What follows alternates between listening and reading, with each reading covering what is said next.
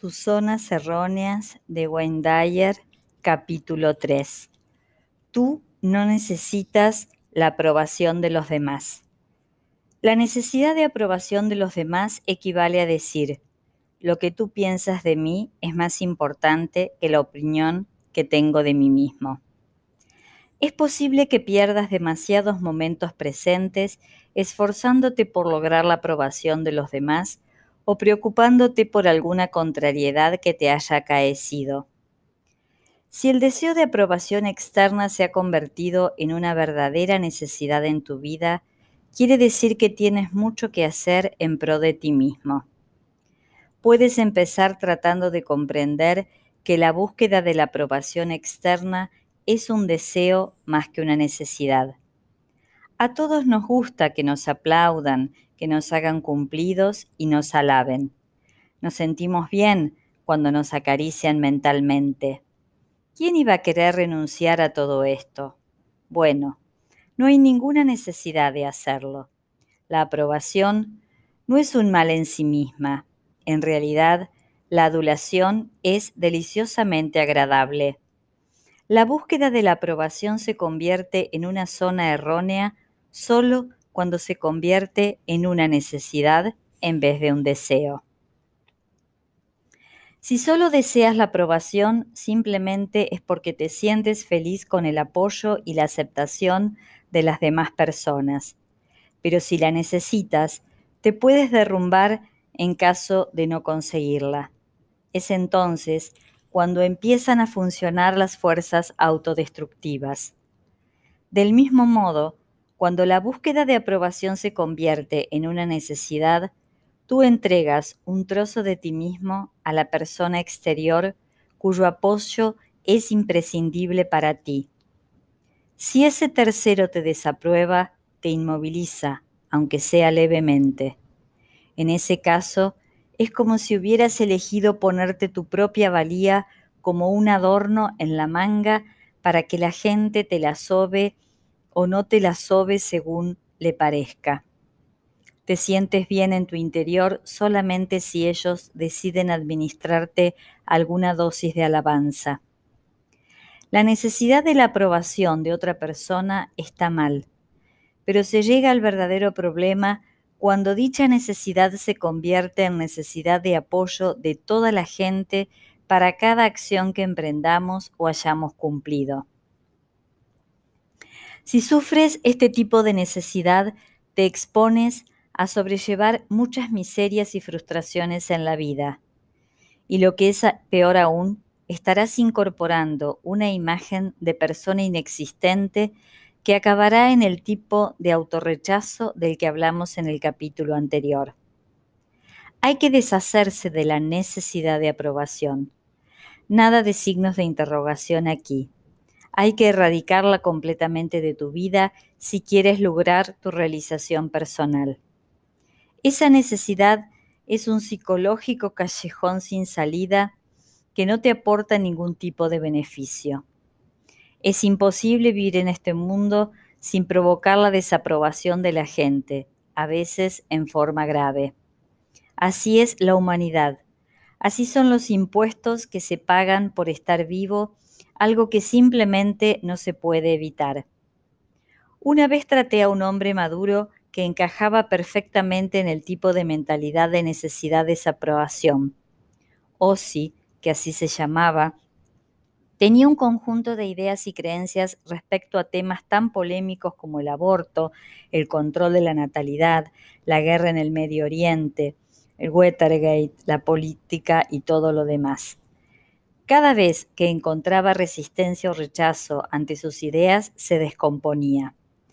Gastaba gran parte de su energía tratando de conseguir el apoyo de la demás gente a todo lo que él decía y hacía.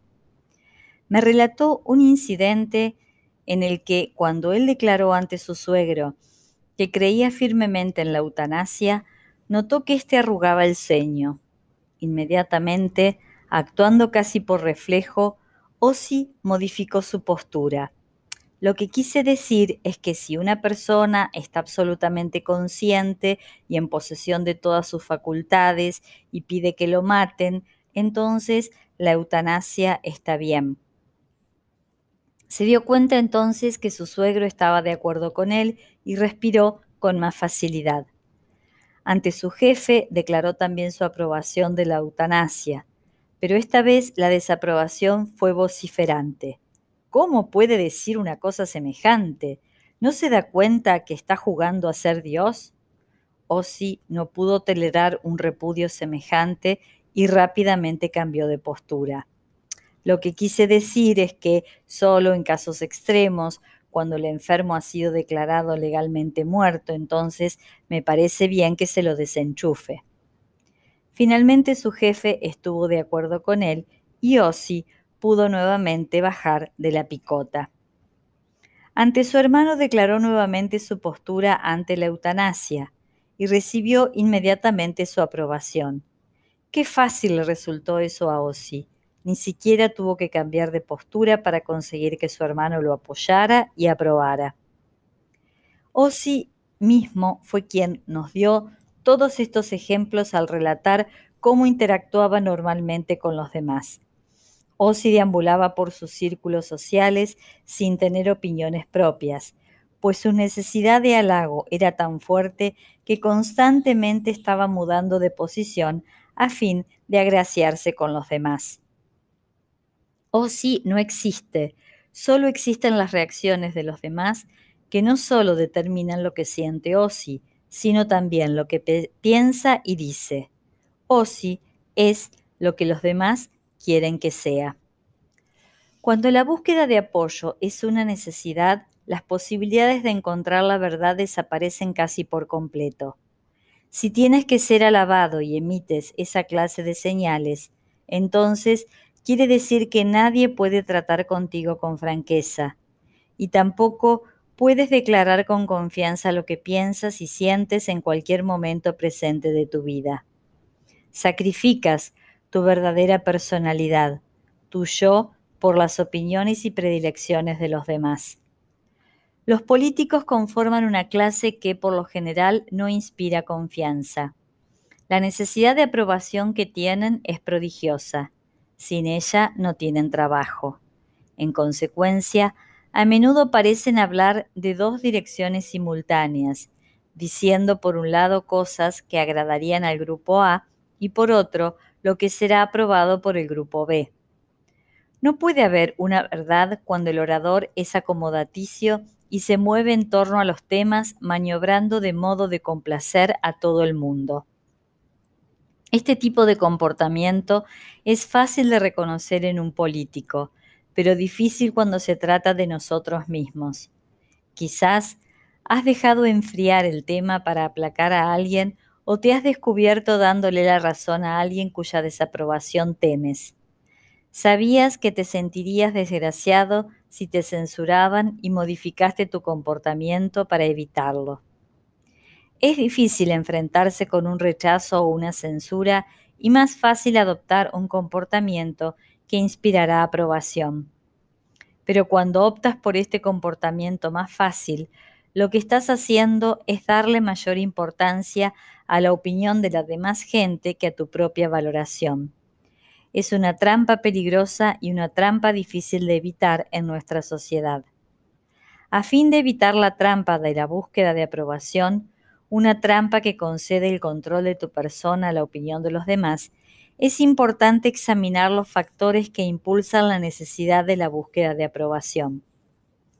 He aquí una breve excursión por la senda del desarrollo personal que conduce a un comportamiento de búsqueda de aprobación. Antecedentes históricos de la necesidad de aprobación. La necesidad de aprobación se fundamenta en una sola suposición. No confíes en ti mismo. Confirma todo con otra persona primero. Nuestro ambiente cultural refuerza el comportamiento de búsqueda de aprobación como norma de vida. El pensamiento independiente no solo es anticonvencional, sino que es el enemigo de las mismas instituciones que constituyen los baluartes de nuestra sociedad. Si has crecido en esta sociedad, no hay duda de que esta idea te ha polucionado. El no te fíes de ti mismo es la esencia de la necesidad de tributo y la espina dorsal de nuestra cultura. Si dejas que la opinión de los demás sea más importante para ti que la tuya propia, y si no logras luego su aprobación, tendrás toda la razón del mundo para sentirte deprimido, culpable e indigno, puesto que ellos son más importantes que tú. La concesión de apoyo y aprobación puede llegar a ser un gran medio de manipulación. Como el sentimiento de lo que vales como persona se encuentra localizado en los demás, y si ellos rehusan alimentarte con su aprobación, te quedas sin nada, no vales nada, y de ahí en adelante, mientras mayor sea tu necesidad de halago, más podrás ser manipulado por los demás.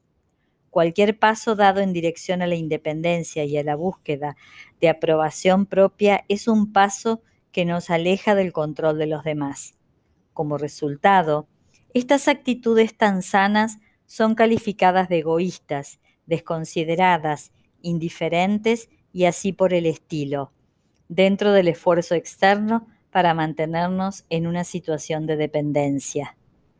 Para comprender este círculo vicioso de manipulaciones, piensa en la profusión de mensajes culturales de búsqueda de aprobación que empezaron a dirigirnos desde que éramos pequeños y con los que siguen bombardeándonos hoy en día.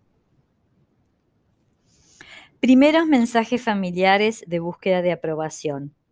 Es importante hacer hincapié en el hecho de que los niños pequeños necesitan realmente la aprobación y aceptación de los adultos importantes, los padres, en sus años formativos. Pero el sistema de aprobación no debe ser absoluto. Tampoco el niño debe tener necesidad de la autorización de sus padres para todo lo que hace, piensa o dice. La confianza en sí mismo puede enseñarse desde la cuna, y al leer esta sección, la búsqueda de aprobación, no debe confundirse con la búsqueda de amor o necesidad de amor. Para fomentar la independencia adulta de la necesidad de aprobación, es importante y sirve de gran ayuda el apoyar mucho al niño desde el principio. Sin embargo, si un niño durante su desarrollo siente que no puede pensar o actuar sin antes requerir el permiso de sus padres, esto quiere decir que las semillas neuróticas de la desconfianza de sí mismo han sido plantadas desde muy temprano. Aquí menciono la búsqueda de aprobación como necesidad autofrustrante en el sentido de que un niño puede ser condicionado a necesitar la autorización o el control de papá o mamá en vez de la actitud sana y normal de desear el amor y la aceptación de padres cariñosos. En la mayor parte de los casos, nuestro ambiente cultural, el tipo de educación fomentado por nuestra cultura, enseña al niño a fiarse de los demás en vez de confiar en su propio juicio. Todo hay que consultarlo con papá o mamá, que cómo, cuándo, cuánto, pregúntaselo a mamá, ¿Con quién puedo jugar? ¿Cuándo? ¿Dónde? En tu habitación, pero la tienes que arreglar de esta manera. La ropa colgada, la cama hecha, los juguetes en el cajón de los juguetes, etc. He aquí una conversación que refuerza la dependencia y la búsqueda de aprobación. Puedes ponerte lo que quieras. ¿Qué te parece esto, mamá? No, no, mi amor, las rayas y los lunares no se ven bien juntos. Vete a cambiar, ya sea la blusa o los pantalones, para que haga conjunto. Una semana después. ¿Qué me pongo, mamá? Ya te lo he dicho, ponte lo que quieras. ¿Por qué me preguntas cada vez? ¿Por qué? ¿Realmente? En la tienda de comestibles, el cajero le pregunta al niño, ¿Quieres un caramelo? El niño mira a su madre. ¿Quiero un caramelo? pregunta ha aprendido a buscar la autorización de sus padres para todo, incluso para saber lo que quiere o lo que no quiere. En la amplia gama que va desde sus juegos, la comida, el sueño, hasta sus pensamientos y el establecimiento de amistades, son pocos los mensajes de confianza en sí mismos que se envían a los niños en la familia. Esto parte de la creencia fundamental de que papá y mamá son los dueños de sus hijos. En vez de ayudar a los niños a pensar por sí mismos, a solucionar sus propios problemas y desarrollar la confianza en sí mismos, los padres tienden a tratar a sus hijos como una propiedad privada. Khalid Gibran habla elocuentemente de los niños que son tratados como propiedad privada en El Profeta.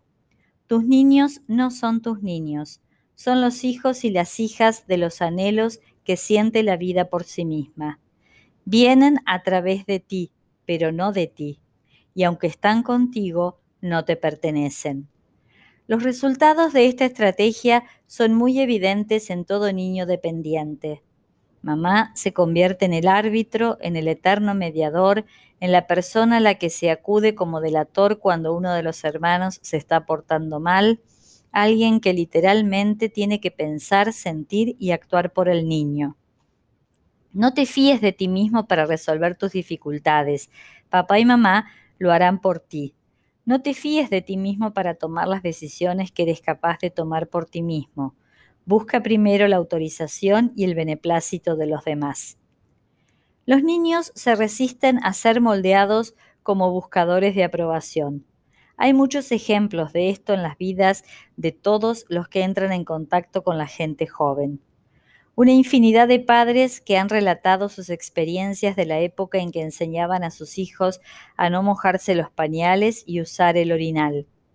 Dicen que el niño parece saber lo que se le pide y ellos se dan cuenta de que el niño tiene la capacidad de controlar sus esfínteres. Y sin embargo, el niño, porfiada, deliberadamente se niega a hacerlo. Esta es la primera protesta contra la necesidad de la aprobación de los padres. Los mensajes internos son, ¿me podéis decir qué tengo que comer, qué me voy a poner, con quién voy a jugar, cuándo tengo que dormir, dónde tengo que poner mis juguetes e incluso qué tengo que pensar? Pero esto lo haré cuando yo quiera. Es la primera protesta positiva contra la necesidad de la aprobación de papá y mamá. Cuando niño, querías pensar por ti mismo, tener confianza en ti mismo.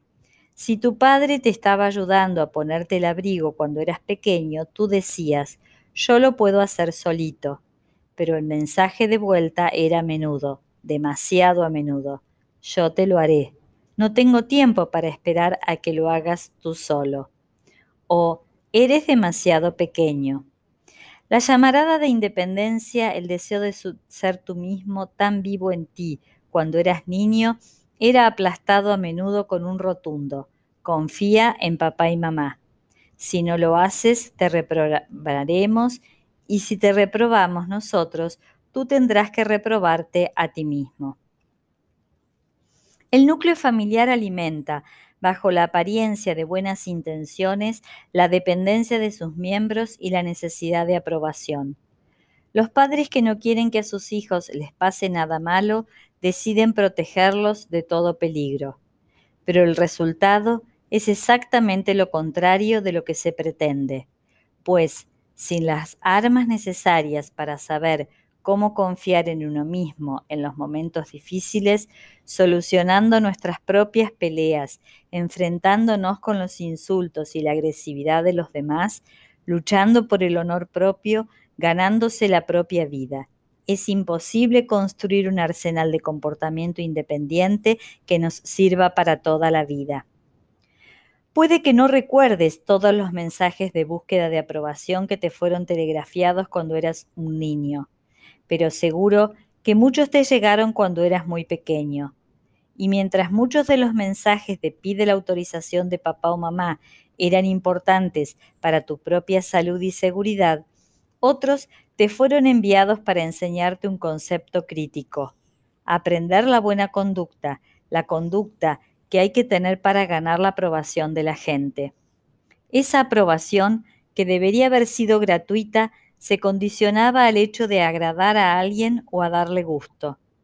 Lo fundamental aquí no es que la aprobación no sea importante, sino que debe ser otorgada libremente a los niños, no como un premio a la buena conducta. No hay que contribuir a que el niño confunda su propia estima con la aprobación de cualquier otra persona. Mensajes escolares de búsqueda de aprobación. Cuando abandonabas tu casa para ir al colegio, entrabas en una institución especialmente diseñada para inculcar a los niños el comportamiento y el pensamiento adecuado para lograr la aprobación de los demás. Pide permiso para todo. No te bases nunca en tu propio juicio. Pídele permiso a la maestra para ir al lavabo. Siéntate en la silla señalada. No te levantes si no quieres incurrir en una sanción. Todo estaba orientado hacia un control ejercido por los demás. En vez de enseñarte a pensar, te estaban enseñando a no pensar por ti mismo. Dobla tu papel formando 16 cuadrados y no escribas en los márgenes. Estudia los capítulos 1 y 2 esta tarde. Estudia la ortografía de estas palabras. Dibuja así. Lee esto. Te enseñaron a ser obediente. Y en caso de duda, a consultar con la maestra. Si incurrías en el enfado de la maestra o peor aún del director, tenías que sentirte culpable durante meses, o al menos era eso lo que se esperaba de ti. Tu libreta de calificaciones era un mensaje para tus padres para comunicarles el grado de aprobación que habías alcanzado. Si lees la declaración de los postulados de tu colegio, que sin duda fueron escritos bajo la presión de un grupo de supervisores y pedagogos oficiales, dirás sin duda algo parecido a lo que sigue. Nosotros, los fundadores de este colegio, creemos en la educación y desarrollo total de todos y de cada uno de los alumnos. El currículum ha sido diseñado de manera que pueda responder a las necesidades individuales de todos los alumnos de nuestro colegio. Tratamos de conseguir y apoyamos todos los esfuerzos que van dirigidos en esa dirección el desarrollo individual y la puesta al día de nuestro cuerpo estudiantil, etc. ¿Cuántos colegios o profesores se atreven a poner en acción estas palabras? Cualquier alumno que empieza a mostrarles señales de ponerse al día y de tener un verdadero control de sí mismo es puesto rápidamente en su lugar. Los alumnos independientes, seguros de sí mismos, llenos de amor a sí mismos, poco susceptibles a la culpa o preocupación, son sistemáticamente considerados como problemas y como alborotadores. Los colegios no son eficaces para tratar con niños que dan muestras de un pensamiento independiente. En la mayoría de colegios, la búsqueda de aprobación es el camino del éxito. Los viejos clichés del mimado de la maestra o la meculo se han convertido en clichés con razón, existen y funcionan.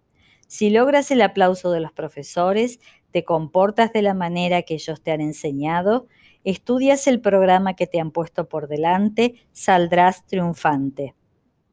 Pero aún, también saldrás con una fuerte necesidad de aprobación, puesto que habrán logrado desalentar todos tus impulsos para actuar por ti mismo y con confianza en ti mismo. Por lo general, cuando llega a la escuela secundaria el alumno ya ha aprendido la lección. Ante la pregunta de su consejero sobre las materias que le gustaría estudiar, en la secundaria contesta con un no sé, dígame usted lo que necesito. En la secundaria le costará decidirse por el estudio que querrá hacer y se sentirá mucho más cómodo cuando las decisiones las tome un tercero.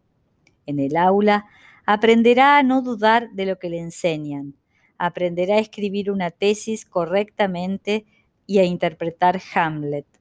Aprenderá a escribir disertaciones basadas no en su propio juicio y sus propias opiniones, sino en citas y referencias que apoyarán todo lo que él diga. Y si no aprende estas cosas, castigado con malas notas y con la desaprobación del maestro. Y al tiempo de graduarse se dará cuenta de que le cuesta tomar por sí mismo cualquier decisión, ya que durante 12 años le han enseñado cómo pensar y lo que debe pensar. Ha sido alimentado con una dieta sólida de consúltalo con tu maestro y ahora, el día de su graduación, se da cuenta de que es incapaz de pensar por sí mismo. Así es que suspira por la aprobación de los demás y aprende que el logro de esta aprobación es equivalente al triunfo y a la felicidad. En la universidad se repite el mismo esquema de adoctrinamiento. Escriba dos disertaciones mensuales, use el formato apropiado, use una distancia de 16 y 84 para los márgenes. No se olvide que deben ser escritas a máquina. No se olvide de la introducción, el cuerpo y la conclusión. Estudie estos capítulos. La gran línea de montaje. Sométase, complazca a los profesores y le irá bien. Cuando finalmente el estudiante se inscribe en un seminario en el que el profesor dice, este semestre podéis estudiar lo que queráis dentro del campo de vuestros intereses. Yo os ayudaré a escoger lo que os conviene dentro del tema de vuestro interés, pero se trata de vuestra educación y podéis hacer con ella lo que os plazca. Yo os ayudaré todo lo que pueda. Cunde el pánico. Pero ¿cuántas disertaciones tendremos que hacer? ¿Cuánto tenemos que entregarlas? ¿Quiere que le escribamos a máquina? ¿Qué libros tendremos que leer? ¿Cuántos exámenes habrá que pasar? ¿Qué tipo de preguntas? ¿De cuántas páginas de extensión tienen que ser las disertaciones? ¿Dónde ponemos los márgenes? ¿Tendré que venir a clase todos los días?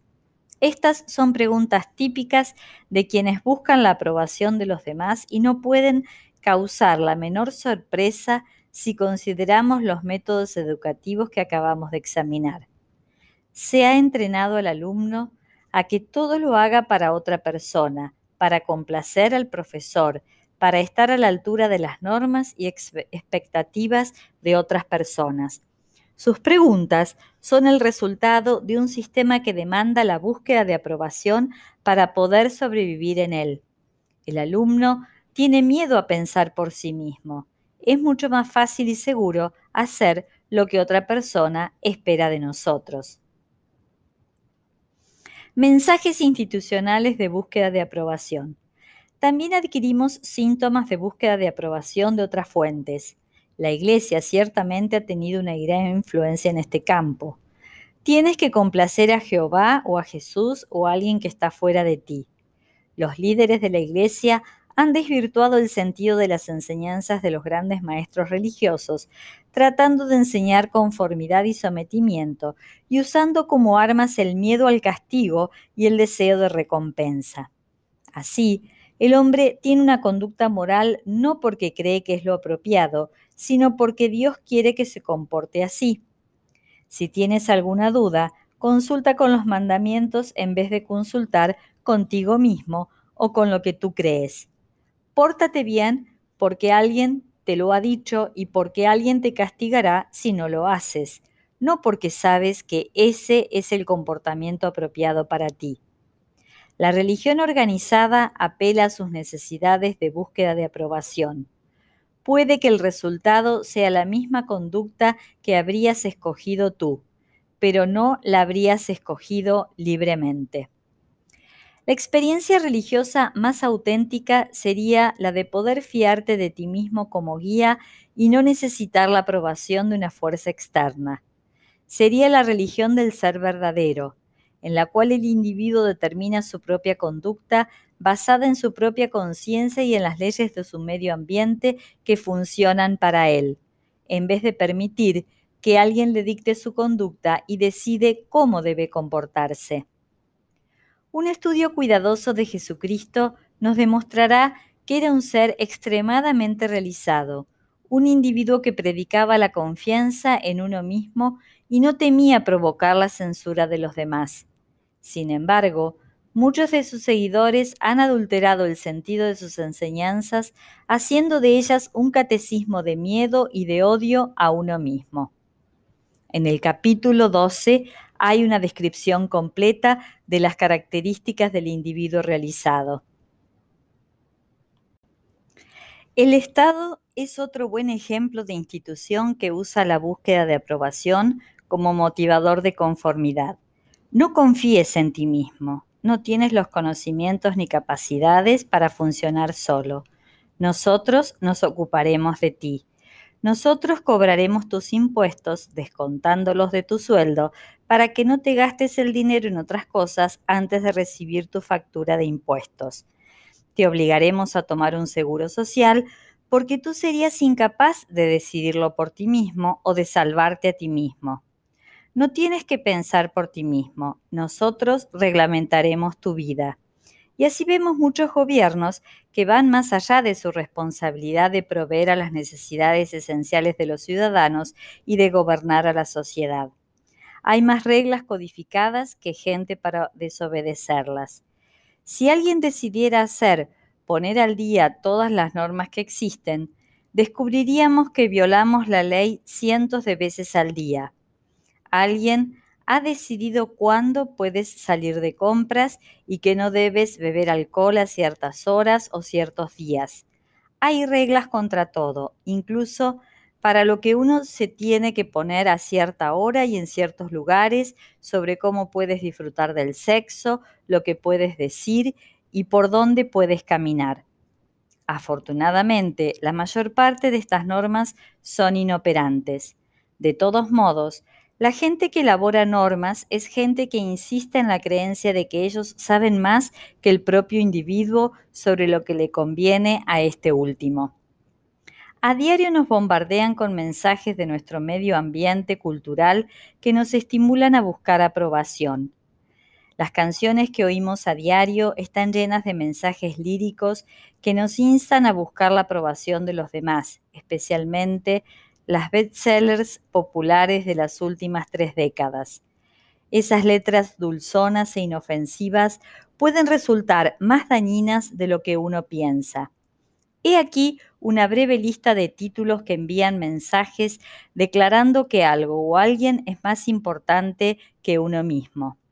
Sin la aprobación de ese alguien especial, el yo se derrumba. No puedo vivir si vivir significa estar sin ti. Me haces tan feliz, me haces sentir como una mujer. No eres nadie hasta que alguien te quiere. Todo depende de ti. Me haces sentir completamente nuevo. Mientras Él me necesite, si tú te vas, la gente que necesita a la gente. Tú eres el rayo de sol de mi vida. Nadie me puede hacer sentir los colores que tú me traes. Sin ti, yo no soy nadie. Podrías intentar hacer un ejercicio la próxima vez que oigas una canción que envía mensajes en busca de aprobación. Pon atención a las letras que reflejan la manera que te han enseñado a sentir, esto es, que no llegarás a nada si alguien te critica o te falla. Reescribe la canción para que encaje en un patrón mental de control de uno mismo en vez de la búsqueda de aprobación. Por ejemplo, yo me siento mujer por mí misma, eso nada tiene que ver contigo. Yo elegí amarte. Debo haber querido hacerlo entonces, pero ahora he cambiado de opinión. La gente que necesita de la otra gente es la gente más desgraciada del mundo, pero la gente que quiere amor y disfruta de la gente es la que logra ser feliz. Yo me hago a mí mismo muy feliz por las cosas que me digo a mí mismo respecto de ti. Yo soy el rayo de sol de mi propia vida, y al tenerte a ti, la hago brillar aún más. Yo puedo dejar de amarte, pero no quiero hacerlo. Aunque es seguro que canciones así no se venderían, con este método al menos podrás empezar a cambiar la dirección de los mensajes inconscientes que oyes y que reflejan lo aprendido por la gente de nuestro medio cultural. Hay que traducir el sin ti no soy nadie a sin mí mismo no soy nadie, pero el tenerte hace que este momento presente sea muy agradable. Los anuncios de la televisión apelan de una manera especial al pensamiento condicionado a la búsqueda de aprobación. Muchos de estos anuncios reflejan los esfuerzos que hacen los fabricantes para manipular tu voluntad y lograr así que compres sus productos, reforzando la noción de que lo que la demás gente cree es más importante que lo que tú piensas. Analiza el siguiente diálogo cuando recibas a amigos en tu casa para jugar al bridge. Primer amigo husmeando. ¿Comiste pescado frito anoche, querida? Dice con tono de desaprobación. Amigo segundo, por lo que veo, George sigue fumando los mismos puros, con un tono muy parecido que refleja desaprobación. Tú quedas ofendido, desconcertado, es más, destruido porque los demás censuran los olores de tu propia casa.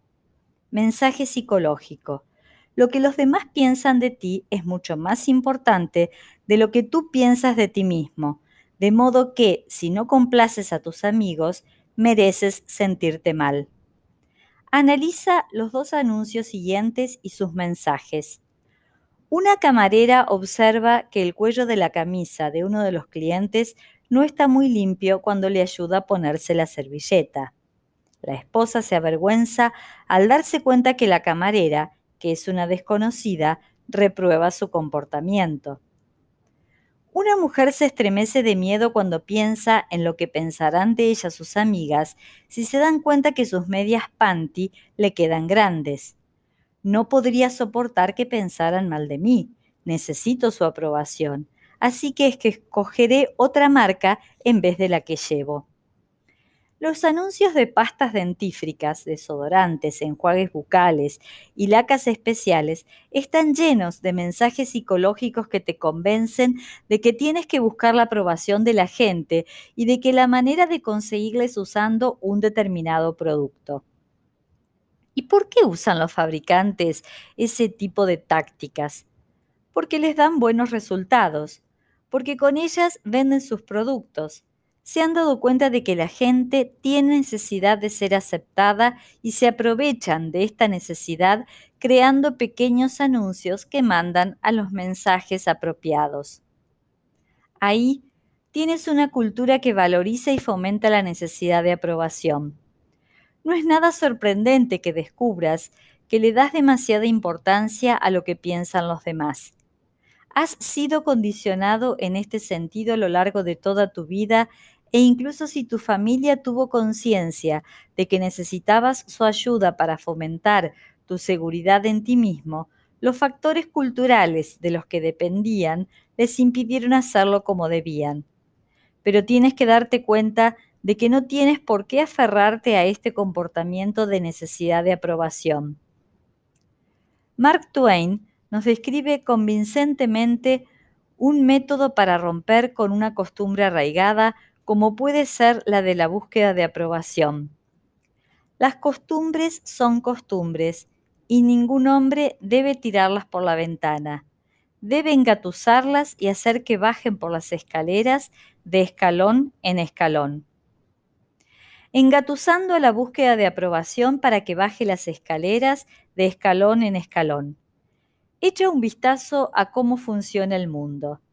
Para resumir, diremos que jamás puedes complacer a todos. En realidad, si logras complacer a un 50% de la gente, lo estás haciendo bastante bien. Esto no es ningún secreto. Sabes muy bien que por lo menos la mitad de la gente que compone tu mundo va a estar en desacuerdo con al menos la mitad de las cosas que digas. Y si esto es correcto, para comprobarlo no tienes más que ver cómo en una elección donde uno de los candidatos obtiene un triunfo rotundo, el 40% de la gente ha votado en contra del ganador. Así, siempre tendrás un 50% de posibilidades de incurrir en algún tipo de repulsa o desaprobación cada vez que expresas una opinión. Movido de este conocimiento, puedes empezar a enfocar de otra manera las actitudes críticas de la demás gente. Cuando alguien no esté de acuerdo con algo que tú dices, en vez de sentirte herido, piensa que te has encontrado con una de las personas que están dentro del 50% que no está de acuerdo contigo. Saber que digas lo que digas, o pienses lo que pienses, o hagas lo que hagas, habrá alguien que no esté de acuerdo contigo, es la mejor manera de salirse del túnel de la desesperación.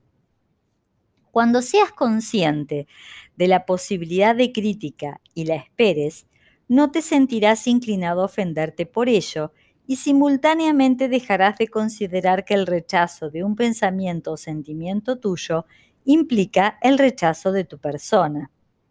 No puedes evitar la, desaprobación de la gente por más que quieras.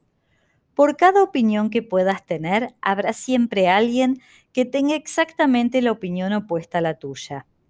Abraham Lincoln habló de esto en una conversación en la que participó en la Casa Blanca y sobre la que nos da cuenta Francis Carpenter. Si yo fuera a leer, incluso a contestar, todos los ataques que me dirigen, habría que cerrar esta tienda para ocuparnos únicamente de ese negocio.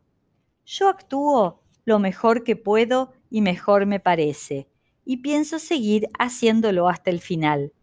Si al final el resultado es bueno, lo que se diga en contra de mí no tendrá ninguna importancia. Pero si al final el resultado es malo, y aunque diez ángeles juraran que yo tenía razón, no habría ninguna diferencia, igual estaría mal. Algunos ejemplos típicos de comportamientos de búsqueda de aprobación. Al igual que el rechazo de sí mismo, la búsqueda de aprobación incluye una gran variedad de comportamientos de autocapitulación. Entre las actividades más comunes y usuales del comportamiento de búsqueda de aprobación se encuentran las que detallo en la siguiente lista. Cambiar de postura o de manera de pensar porque alguien da muestras de desaprobación. Suavizar un comentario o declaración para evitar reacciones de desagrado. Adular a tu interlocutor para que te quiera.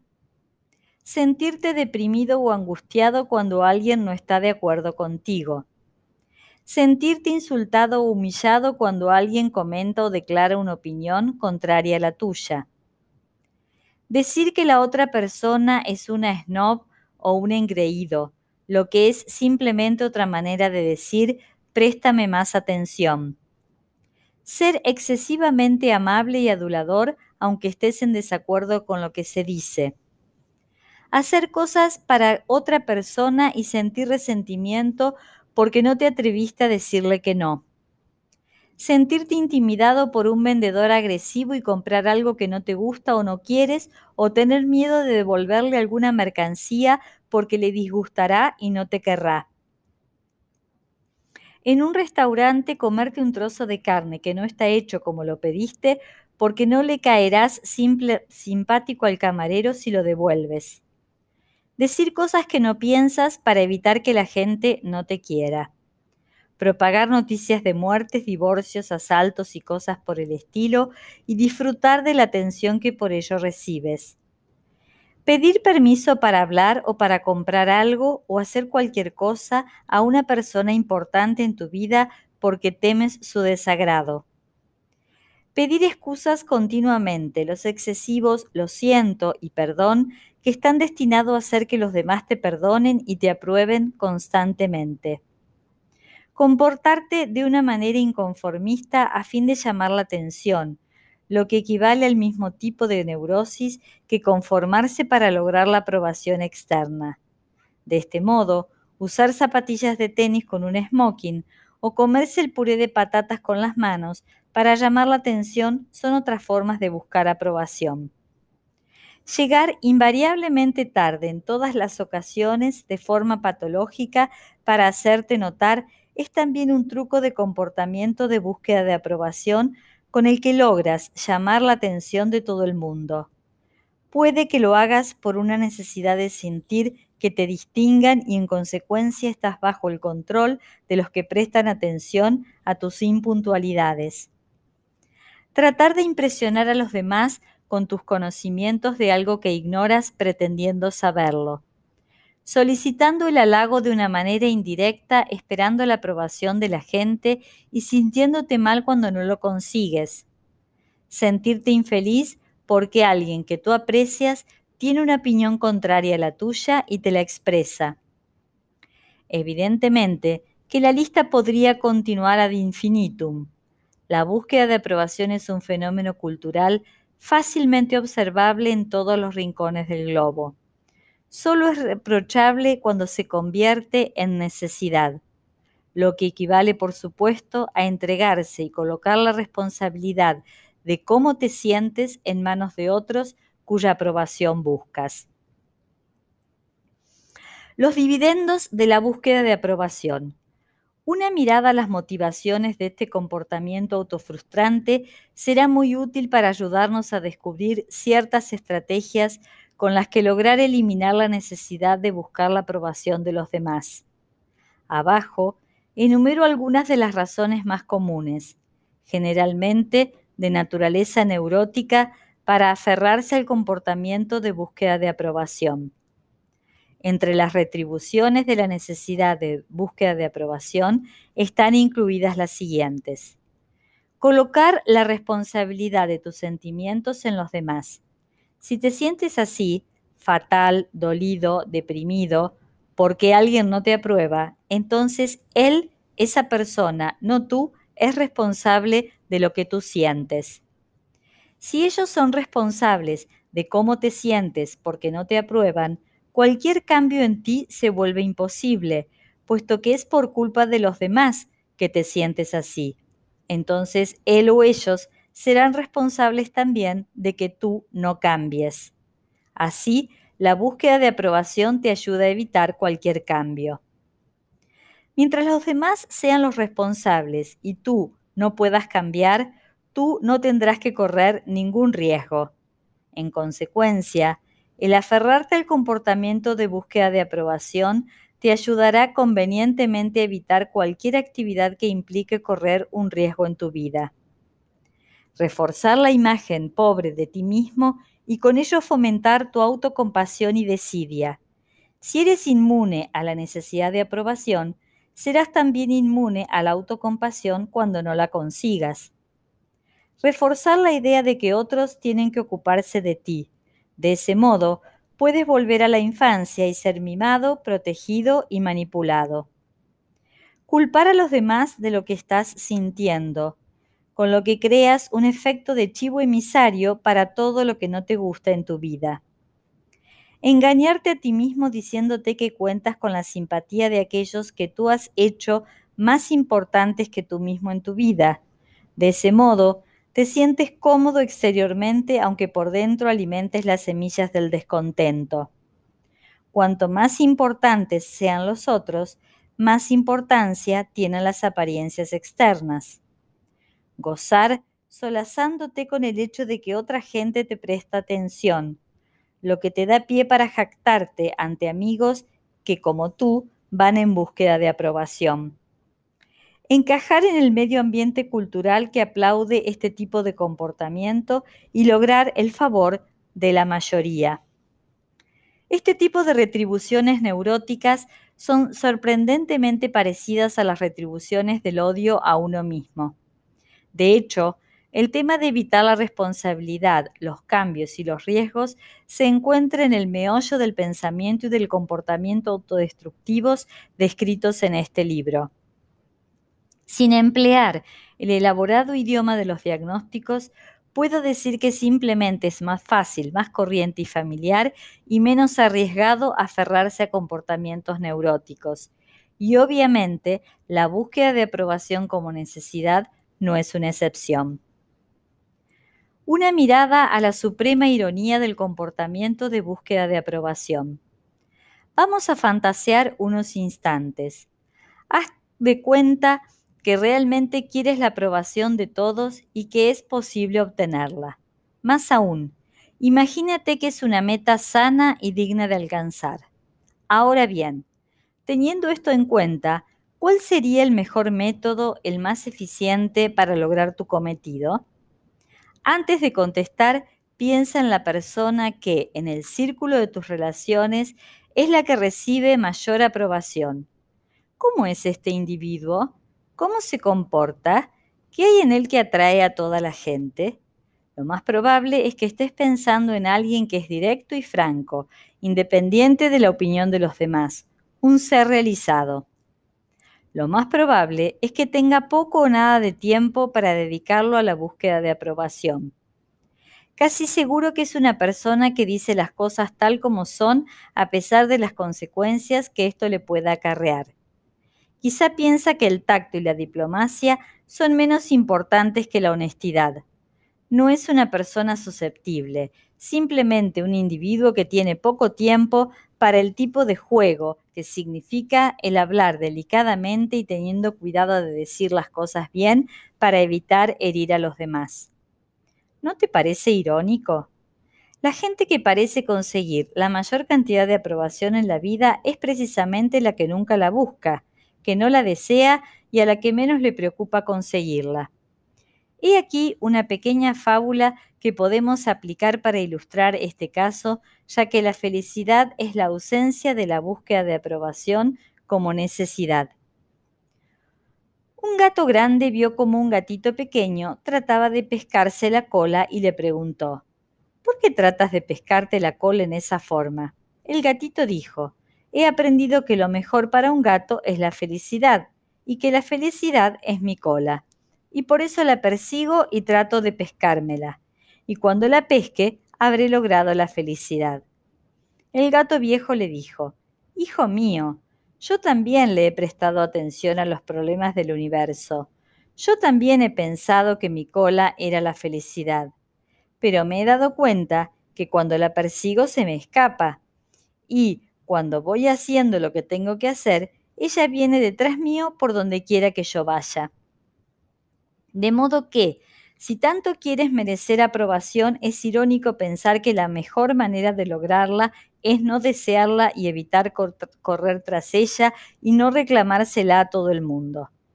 Estando en contacto contigo mismo y usando la imagen positiva de ti mismo como consejera, recibirás mucha más aprobación. Por supuesto que nunca recibirás aprobación de todo el mundo por todo lo que haces, pero cuando te consideres a ti mismo como una persona valiosa, no te deprimirás cuando te la niegan. Considerarás que la desaprobación es una consecuencia natural de la vida en este planeta donde la gente es individualista en sus percepciones. Algunas estrategias específicas para eliminar la búsqueda de aprobación como necesidad. A fin de amenguar tu comportamiento de búsqueda de aprobación, necesitarás ponerte en contacto con las retribuciones neuróticas que te impulsan a continuar con ese comportamiento. Aparte de los pensamientos positivos sobre tu valía, cuando entras en contacto con algún tipo de reprobación, que es la mejor estrategia que puedes emplear, he aquí otras estrategias positivas con las que puedes trabajar para evitar la dependencia de la búsqueda de aprobación. Etiqueta la desaprobación con nuevas respuestas que empiecen con la palabra tú. Por ejemplo, te das cuenta de que tu padre no está de acuerdo contigo y se está enfadando. En vez de cambiar de posición o defenderte simplemente, contesta con un tú te estás enfadando y piensas que yo no debería pensar como pienso. Esto te mantendrá en contacto con el hecho de que la desaprobación le pertenece a él y no a ti. La estrategia del tú puede ser empleada en cualquier momento y con resultados sorprendentes si llegas a dominar la técnica. Tendrás que luchar contra la tentación de empezar con yo, es decir, poniéndote en la posición de necesitar defenderte o de modificar lo que acabas de decir para lograr que te acepten.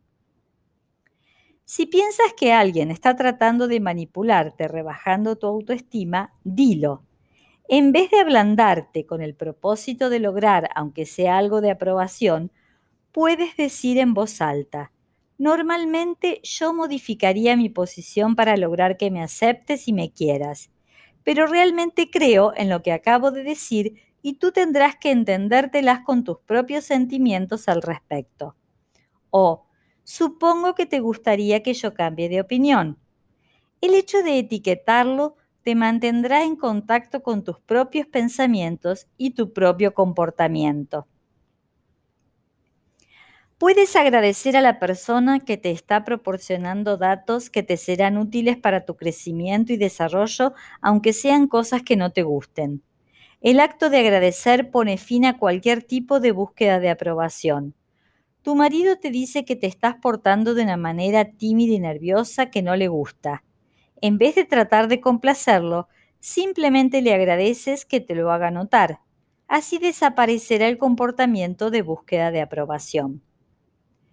Puedes buscar a propósito que te desaprueben y trabajar contigo mismo para que eso no te moleste. Busca a alguien con quien estás seguro de no coincidir y enfréntate cara a cara con la desaprobación manteniendo de forma serena tu posición. Poco a poco irás molestándote menos y te será menos difícil no cambiar tu punto de vista. Te dirás a ti mismo que esperas esta contra, que les está bien a ellos ser así y que en realidad no tiene nada que ver contigo. Al ir en búsqueda de la desaprobación, en vez de evitarla, aumentarás tu repertorio de comportamiento para tratarla en forma eficiente. Puedes practicar técnicas para ignorar los actos de desaprobación y para no prestarle atención a los que tratan de manipularte con sus acusaciones. Por ejemplo, en una ocasión en que un colega mío daba una conferencia ante numeroso público en Berlín, uno de los que lo escuchaban, evidentemente muy irritado por alguna de las cosas que éste decía, no pudo aguantar más y utilizando un argumento secundario, le dedicó una serie de comentarios insultantes en forma de preguntas. Estaba tratando de que el orador cayera en la trampa y se enredara con él en una discusión neurótica. La respuesta de mi colega a esta retaíla agresiva fue un simple de acuerdo y luego siguió con su conferencia. Al no prestar atención a los insultos, demostró que no iba a valorarse a sí mismo por lo que el otro podría pensar. Como es de suponer, el inoportuno dejó de interrumpir la conferencia. Si el conferenciante no hubiese tenido una buena opinión de sí mismo, hubiera dejado que la opinión del otro fuese más importante para él que su propia valoración de sí mismo y se hubiera molestado cuando esa persona se lo hubiese cuestionado. Puedes romper la cadena que conecta con lo que los demás piensan, dicen y hacen y tu propia valoración. Habla contigo mismo cuando te enfades con la crítica. Este es un asunto suyo. Yo me imaginaba que iba a actuar así. Pero eso no tiene nada que ver conmigo.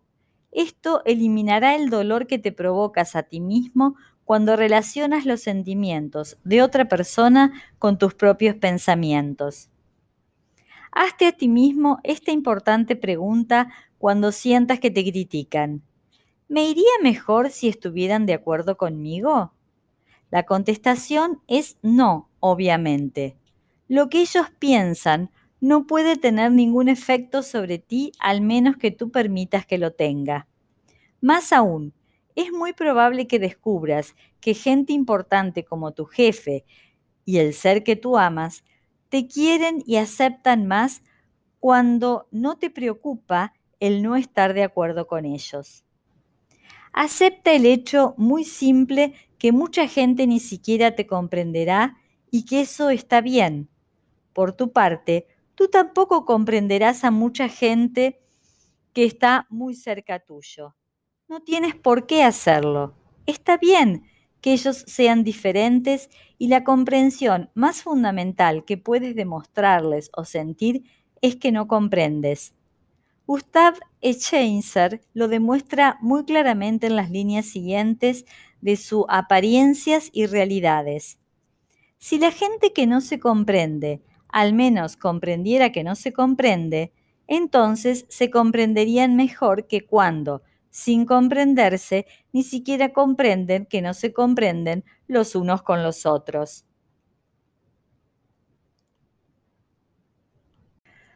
Puedes negarte a discutir o tratar de convencer a los demás de lo acertado de tu posición y simplemente creer en ella.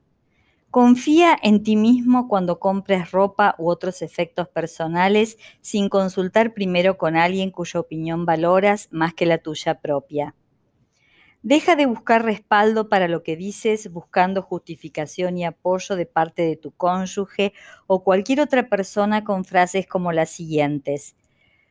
¿No es así, querida? ¿O no es cierto que así lo hicimos, Raf? O pregúntaselo a Mari, ella te lo dirá. Corrígete en voz alta cada vez que vayas en busca de aprobación para que te des cuenta de que tienes esta tendencia y pruebes nuevos comportamientos para evitarla. Trabaja conscientemente en tratar de evitar las múltiples excusas que das incluso cuando no te arrepientes de lo que acabas de decir. Todas las apologías son ruegos de perdón y las peticiones de perdón son formas de búsqueda de aprobación como por ejemplo, yo sé que no me querrías si yo pensara realmente lo que te acabo de decir, así que por favor dime que todavía me aceptas. Disculparse es perder el tiempo. Si necesitas que otra persona te perdone para poder sentirte mejor, quiere decir que estás dejando que controlen tus sentimientos. Y si puedes decidir no portarte de cierta manera y pensar que algunas expresiones de tu conducta no están bien, vivir disculpándose es un tipo de comportamiento enfermizo que otorga el control de uno mismo a un tercero. En cualquier conversación, toma el tiempo que pasas hablando tú y compáralo con el tiempo que han estado hablando los demás, tu cónyuge o tus conocidos. Puedes trabajar para no ser el que habla menos y solo cuando te piden que participes en la conversación. Puedes verificar en la próxima reunión a la que asistas cuántas veces te interrumpes y si siempre eres condescendiente cuando hablas al mismo tiempo que otro miembro del grupo. Puede que tu búsqueda de aprobación se esté convirtiendo en timidez. Busca estrategias para poder hablar sin que te interrumpan poniendo de manifiesto ese comportamiento cuando aparezca en tu medio. Toma nota de cuántas frases afirmativas pronuncias y cuántas en forma de interrogación. ¿Acaso haces preguntas, pides permiso y aprobación en vez de dar tu opinión de frente? Por ejemplo, la pregunta, ¿qué buen día hace, no?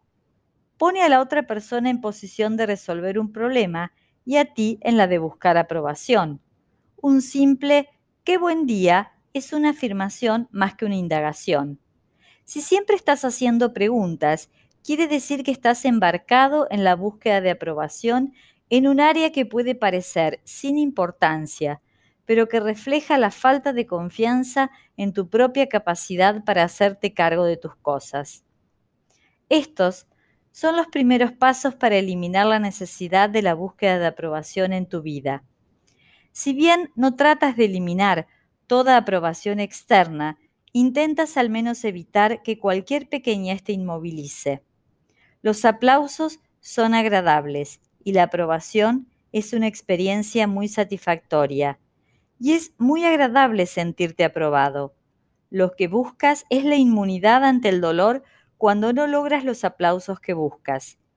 Igual que el que decide hacer una dieta para adelgazar no puede probar su fuerza de voluntad cuando está con el estómago lleno, o el individuo que ha decidido dejar de fumar no mide su tenacidad después de haber apagado el último cigarrillo, así no te aprobarás a ti mismo mientras no te enfrentes con la desaprobación. Puedes alegar hasta ponerte rojo como un tomate que puedes enfrentarte con los desaires y que no vas a exigir que todo el mundo te aprecie. Pero hasta que te enfrentes con las situaciones contrarias, no sabrás cómo te está yendo. Si logras eliminar esta molesta zona errónea de tu vida, lo demás te parecerá fácil, porque has sido condicionado a necesitar la aprobación de los demás desde que respiraste por primera vez en esta tierra. Tendrás que practicar mucho para lograrlo, pero bien vale la pena cualquier esfuerzo que pongas en ello. La inmunidad ante la desesperación de enfrentarnos con la desaprobación de los demás es como un billete que nos garantiza una vida llena de deliciosos momentos presentes, libres y personales.